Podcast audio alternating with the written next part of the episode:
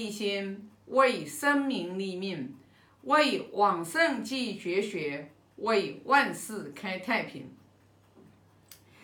今天学习三十三章啊，我读一下。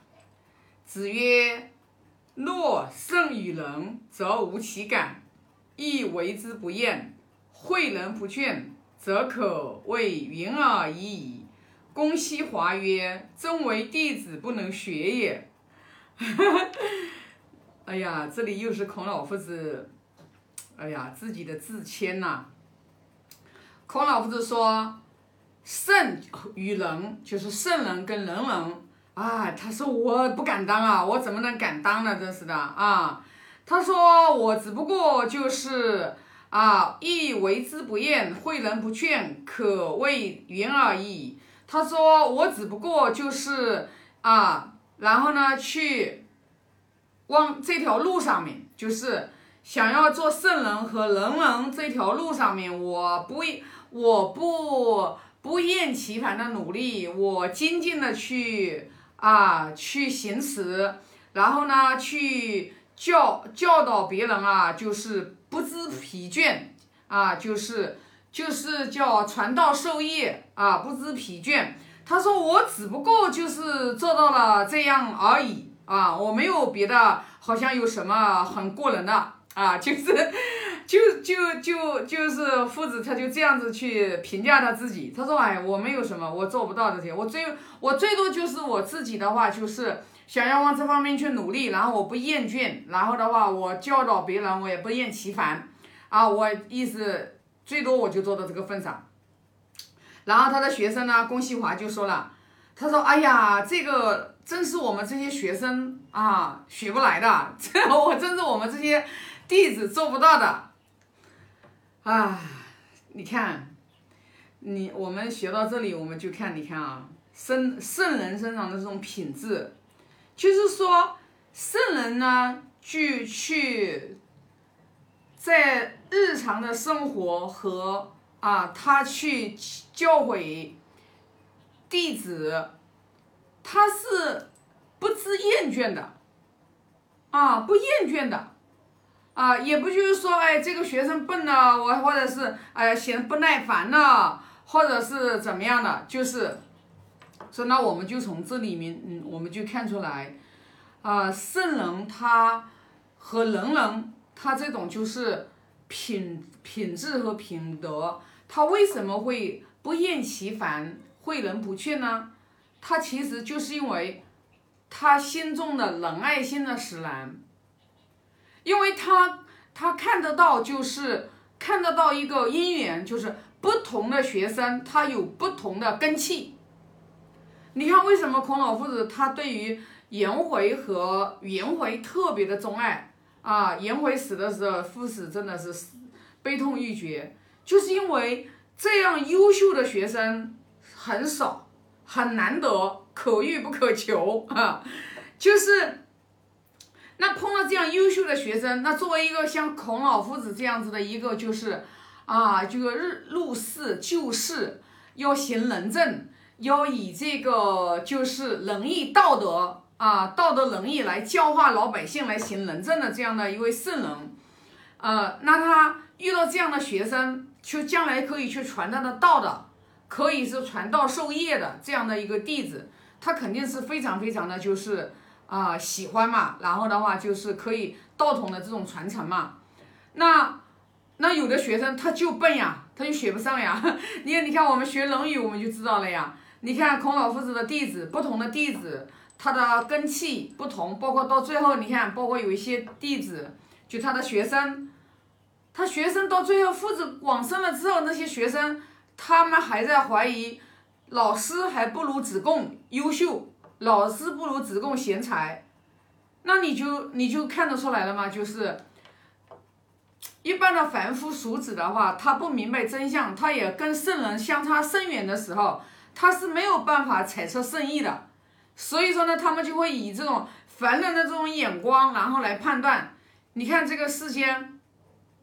有的人他就把赚取财富，他就当着人生终极的目标，他就认为有钱然后就是最大的幸福，就认为有钱然后就就有了一切，但是，并不是所有的人都是这样的一种价值观，对不对？那你就看很多的那种高僧那种高僧大德，他们有了财富之后，他们都把财富舍出去，对吧？我们的现实生活当中也多呀，你看多少的高僧大德，他们财富全部都去建寺庙，然后去印经书，然后把道场弄得恢宏，然后的话让更多的人来这里来这个就是修持，因为为什么要建道场嘛？因为道场就是让人修行学习的地地方嘛。一般真正能进能进去道场学习的人，他大多数就是有一个求道的心嘛。那至于修不修成，那肯定也道场里面肯定也不是都是修成的人嘛，都是普通的人去修持的嘛，在那个里面嘛。所以说呢，我们就从这里面我们就有看出来，人跟人就是不同，但是人只要不断的去努力，自己不放弃，自己去去精进，自己去持身守戒。你就一定会慢慢慢慢的，你会有进步，因为没有人可以帮我们，只有我们自己，只有我们自己。所以你看，现在很多的人，你看就特别特别崇尚神通，特别崇尚就是，哎呀，哪个上司给你摸点摸一下，然后你智慧就开了，那都是那都是骗人的，不可能的。如果说是这样子的话，说摸一下顶就把智慧开开来了，那我相信佛陀在世的时候，那这个天下就没有笨人了。那为什么的话，就是不去给这些人去众生去给他摸一下，然后大家都成佛呢？大家都都都都这个脱离这个六道轮回呢？那你就可以就是知道嘛，因果不可改嘛，每个人的因果不可改，每个人的业力也没有可能可以替他受，只有你自己去，你只有你自己去承担你的业力。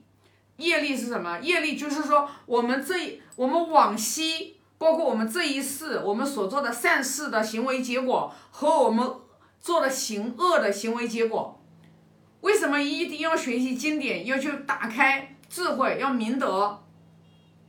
因为当我们就没有悟到真理的时候，我们基本上日常的生活和工作当中，我们都是在造业。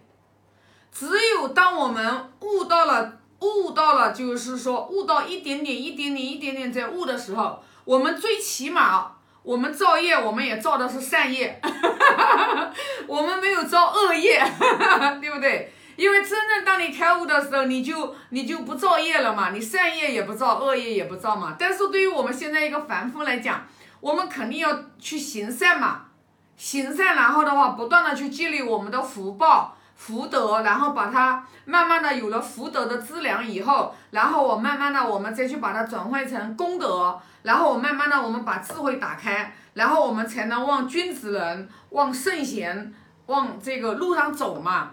你没有第二条路，没有第二条路，都是靠我们自己不断的去行持，然后呢，把我们的心量不断的打开，你去观你自己。我们要学会去观我们自己。其实我们每一个人，你都有良知的，你不用否认。你去问你自己，你为什么有时候做完事情之后你会后悔？为什么你做完事情之后的话，然后你会去给给别人道歉？你会去觉得对不起自己做错了？其实就是你的良知告诉你，你这件事情做错了，你自己是知道的。